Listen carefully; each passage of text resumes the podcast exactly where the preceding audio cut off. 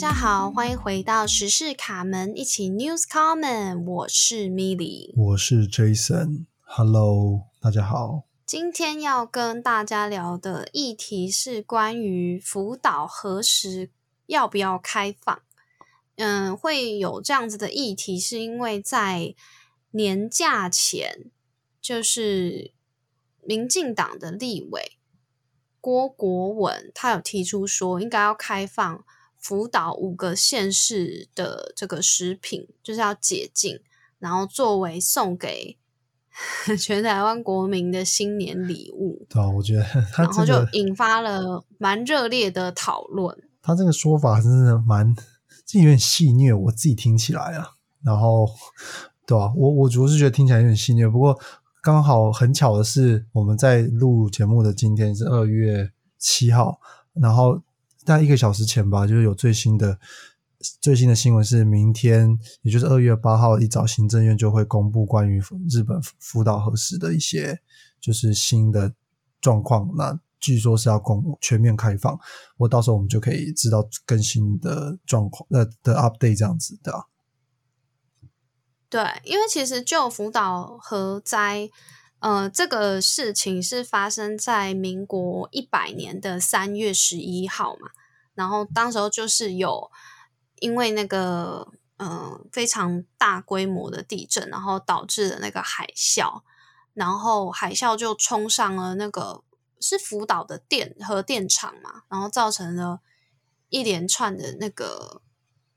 是核嗯，就是辐射外泄，辐射外泄。所以在福岛福岛这个县市跟福岛周围的总共有五个县市：福岛县，然后群马县，然后立木县，跟茨城县，还有千叶县这五个县，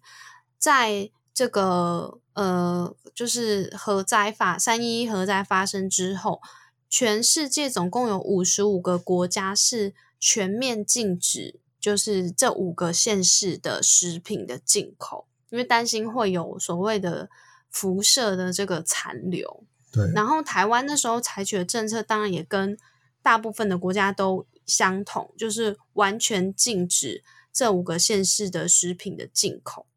对。那那那个那个时候，其实，嗯，在当时的国际是发生，应该是说发，呃，算造成蛮大的这个事件的，对吧？因为有点像是大家会有一种既视感，就是好像是很多很久很久以前有那个车诺比事件嘛。那当然没有像车车诺比那么严重，只是说呃又再一次发生了辐射外泄的事件，所以就引起了大家后续很多的讨论，包含日本他们未来也是要全面走向就是没有。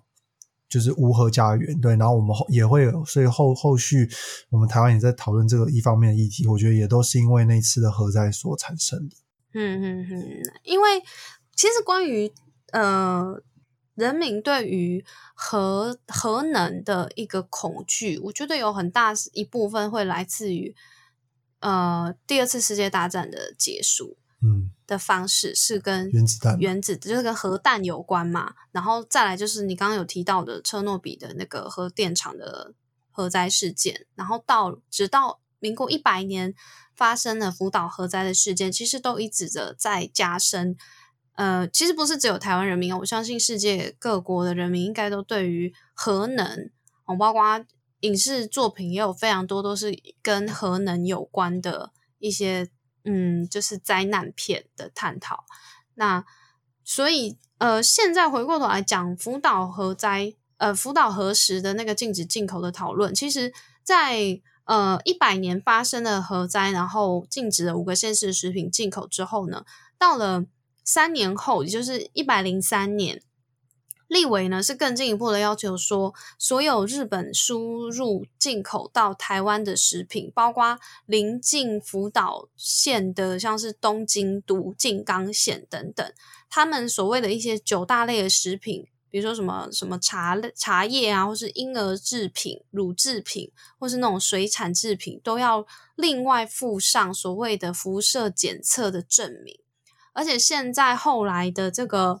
这个行政院有公布一个针专门针对日本的食品的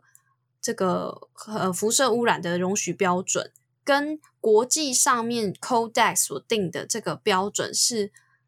远远的更加的严格。也就是说，不光是只针对福岛的五个县市，呃，连同其他呃日本其他地区的县市都必须要遵守非常非常严格的呃这个辐射标准才能够进口。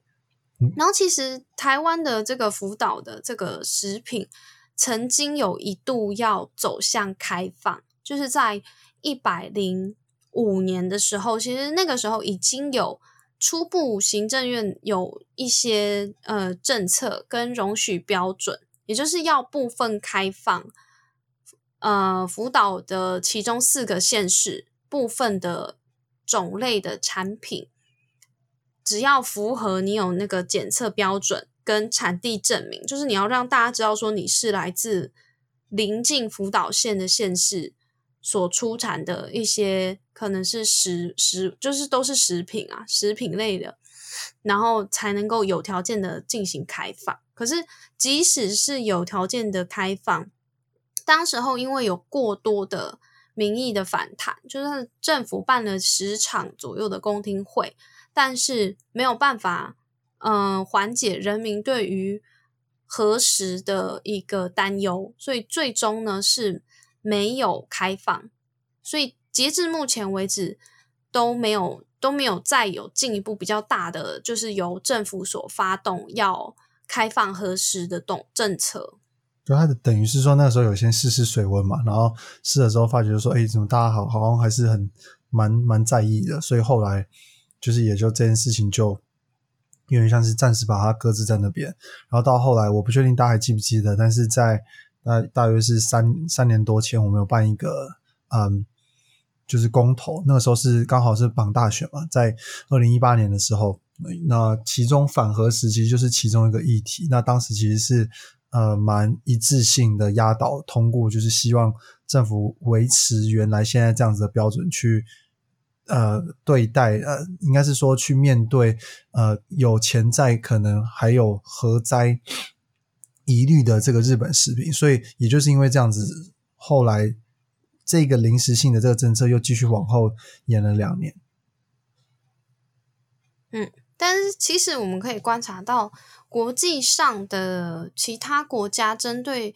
呃福岛，就是那五个岛。这县市的食品其实大多都已经取消管制，像是美国或者是新加坡、澳洲等，大概有四十一个国家。就我们刚刚一开始有讲嘛，就是核灾了之后，有五十五个国家是完全禁止这个核灾地区的食品进口。嗯，然后到二零二一年目呃二零二二年目前，已经有四十一个国家是完全取消管制。然后像欧盟啊，或者是呃英国，因为英国脱欧了嘛，所以它就不算欧盟了。然后还有俄国等等的，大概有九个国家，他们是采取提供检验就可以进口的方式。然后有三个国家是针对部分的食品的种类来来禁止进口，比如说像香港，它就禁止福岛这个县的牛奶、蔬果。那南韩则是禁止，嗯，可能福岛五个县市的。水产品就是那个什么鱼鱼啊，什么虾啊那种，然后只有剩下两个国家是，就是这五十五个国家里面剩下两个国家，就是中国跟台湾，是完全针对以区域作为划分，就是只要是福岛这五个县市，就完全食品都是不能进口。对，我觉得呃，可以看得出来说，相对于世界来说，呃，我们的政策。对比于世界来说，是你可以说是更加严格，但换句话来说，你也可以考虑另外一个切入点是说，会不会其实是已经相对过时了？因为如果大家都已经呃，不管是完全取消管制，或者是至少只要提供部分检验为主，我们都并不是在那样子的规划上面，我们还是全面禁止。那我觉得其实就要回到呃，为什么会维持这样的决定的原因？当然一部分是因为我们刚刚提到了。就是人民对这个的反弹嘛，那再来是二零一八年办完公投之后，它有一个约束力两年到二零二零年。那我觉得其实这个东西我们就可以想一下，说就我我跟米妮同样也都是台湾人民嘛，那你自己觉得对于这个核要开放核实，呃，应该说福岛食品来台湾，你的想法会是什么？比如说，你可能会觉得说这种东西就是让科学标准去检验，只要在安全值以下过了就没问题，还是说你觉得就像前面有提到？呃，一般的人民应该是全世界人民对于核核能还是有莫名的恐惧，不管是因为之前的事件，或者是心里面的那个害怕，所以怎么样都还是觉得，当然能够避免就避免。那你自己的想法会比较偏向哪一种？其实我的想法就是跟那时候在讲那个来猪的想法其实是差不多的。我还是比较偏向说，以科学检验的角度来去确认说，现在这些进口的食品有没有可能对于人体是会有嗯损害的？因为像像那个那时候讲来猪，跟现在讲探讨那个核食，我们刚刚有讲到说，台湾其实自己有订定呃更比起国际的这个 Codex 的标准更严格的辐射的这个残留容许标准，那。我自己的想法会是觉得说，呃，讲白一点，就是如果其他国家的人民都觉得，诶 c o d e x 的这个标准，我们吃的这些核食已经都不会对我们的人体造成影响，它才会进口嘛，对不对？因为我觉得其他国家它更没有理由，它没有什么贸易上或政治上、经济上的压力要去讨好日本的前前提下，它没有理由去进口会对呃自己国家人民有害的食品。进来嘛？更何况，其实我们刚刚有提到，一开始五十五个国家都禁止，诶嗯，可是为什么后来会逐步开放呢？不不不，一定不是因为这个这个食物有多好吃嘛？一定是因为他们那时候在考量的点，就是在 WTO 的政策之下，其实大家都是一个自由贸易的平等的地位，也就是说，不希望说有呃特定的国家基于自己的一些什么样子的。所谓的考量，然后造成一些隐性的贸易上的不公平的对待或限制，这个是为什么大家要加入 WTO 嘛，才能够真正达到自由贸易的目的嘛？所以，当然在核灾那时候发生的时候，我个人也觉得说，诶，那确实在还没有办法确认说，呃，当时候可能遭受到辐射污染的这些食品对人体的危害前，的确开放进口是不合理的，但是。嗯，我们刚刚也讲到了，现在几乎所有的国家都已经有开放了，嗯，而且是几乎开放，就是完全开放，情况都是几乎都是完全开放，只是有可能是我们刚刚提到南韩或者是香港，它有少数限制种类，嗯，可是也只限制可能一小部分两三个种类而已。对，那其实原则上都是开放的。那台湾如果还要再坚持说，哎，我我只要是从你这个地区来，就算你符合了我的。更严格的标准，我还是觉得你不安全。那我觉得这样子的想法其实有点诡异，就是你没有实质上去认证说这样子的食品到底对人体有什么危害，而是你用一个不切实际吗，或者是想象中的恐惧去限制，嗯，这个福岛五个国家呃五个县的这个食品的进口，我觉得是不合理的。那我觉得关键是在于说。我们今天没有让他进来的原因，不是说呃，比如说刚有提到，我们台湾已经制定一个相对于 Codex 来说比较严格的标准。那如果今天的情形是说，好，我们现在制定了非常严格的标准，严格到日本的食品每次检测都不过。那在这样的前提之下，你至你至少还可以知道说，哦，我们我们国家可能是用一个非常严格的态度来关来对待任何有潜在性受到核能污染的食品。那可是呢，这个标准跟国际相比，已经严格非常非常多，非常多到基本上他们已经都没有办法进，就是没有办法有任何食品进来的这样的情况底下，我们才可以去讨论说，那这样是否要松绑这样子的严格，或者是说，哦，可能已经过了很久，我们是不是要直接呃把我们的规定就是跟 Codex 定的一样？就我觉得是至少是有个科学的根据去讨论说，哦，我们可能是原本是太过严格，那现在是不是要放宽一点？那就是你。这样才有讨讨论的空间嘛？可是我们现在没有，就等于是说，现在的情况是我们已经定了比别人更严格的标准。可是日本他们现在的食品，呃，所附的这些就是检验的东西，其实实际上也是都吻合这个标准。可是我们却因为就是它曾经发生过核能的事件，而还是持持持续用我们就是十年前定的那种超级久的就临时的。算是临时性的政策，去继续不让他们进口，就我觉得这样子就有点不太合理，坦白说，而且应该是说这个政策没有什么与时俱进的感觉，就只是好像当初那个时间点一定了，那之后要再改，好像就必须要经过很大的一个变更。那照理说，你应该是要随着状况而去做改变的，尤其是这种食品或者是国际之间互动的这种情形，都应该更是这样子才对。其实我觉得这个回到一个根本，就是我觉得政府或者是。民意的关系，有一种需要去顺应人民想要完全零风险的这个风向，就是跟呃，COVID nineteen 要清零，或者是我们完全不要有核灾，或者是一遇到酒驾比较多的事件，然后我们马上就通过一个酒驾更严格的规定，就是我们的社会的。那个风向是希望说，这个这个国家可以生活完全是零风险。然后有许多人反对核实的原因，是因为他们认为，纵使是再低的残留容许标准，都没有办法保证它残留在你的体内不会有任何的影响。这废话当然是这样，没错啊。这个就是这是一般生活的风险了。就像你走在路上，你都会被车撞。就像我们刚刚前一集所。所聊到的话题是，你怎么能够想到，你只是起重机，你也没有超速，你也没有怎么样，然后你会被逆向的车撞到？对啊，这是生活风险。就我不是说这件事对或错，而是你不可能把所有的风险都降为零。的确，所以这就是为什么现在大家就是开始在讨论说，要微解封，要在维持一定的经济的。活动的情形之下，跟疫情共存，为什么要讨论这件事情？难道大家不想要零风险吗？这个我们之前也讨论过。我觉得大家当然希望零风险，可是问题是，实际上不可能零风险。或许会有人说，他觉得日本的核实其实没有开放的必要。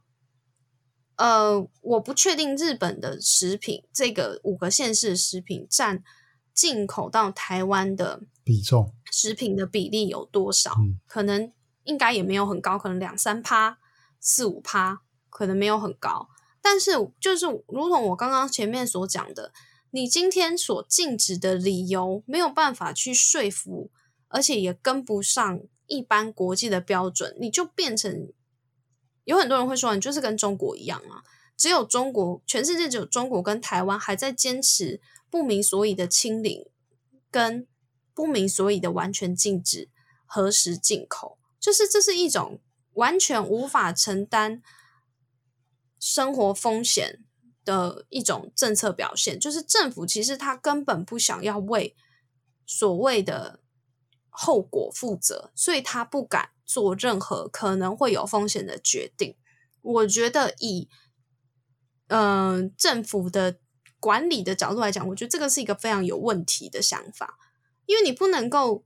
你当然要遵守民意，你要尊重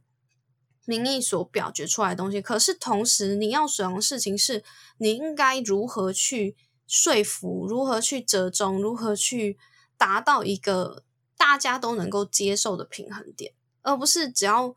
风向不对，民意不对，你就选择那我妥协，我放弃，我不做。你并你像中国，是因为它是专制独裁的国家。所以党说的话，习近平说的话，就是他们整个国家的意志。可是台湾是一个民主社会，说实话，我我有点不太能理解政府到底是不是对于民主社会的定义有什么样子的误解。民主社会的定义并不是人民说什么你都照吞不误吧？民主社会的定义是你要尊尊重人民提供你的意见。可是同时，你也要能够作为一个专业执政者的角度，透过科学，透过各种不同的面向去分析，让民众能够跟你有一个讨论与互动。你要能够去坚持真正对的政策，而不是只要人民说不要，那就不要。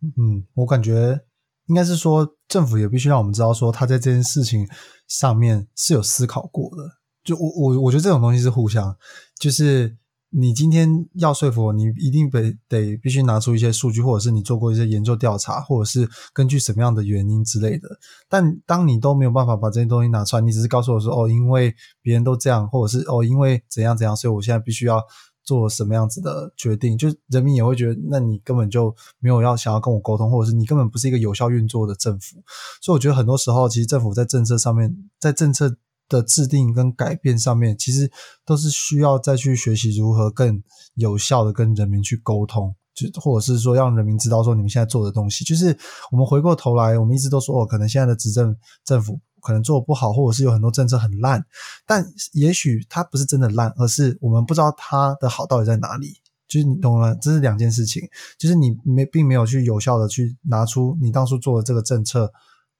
的的下的决定的理由或者是考量点。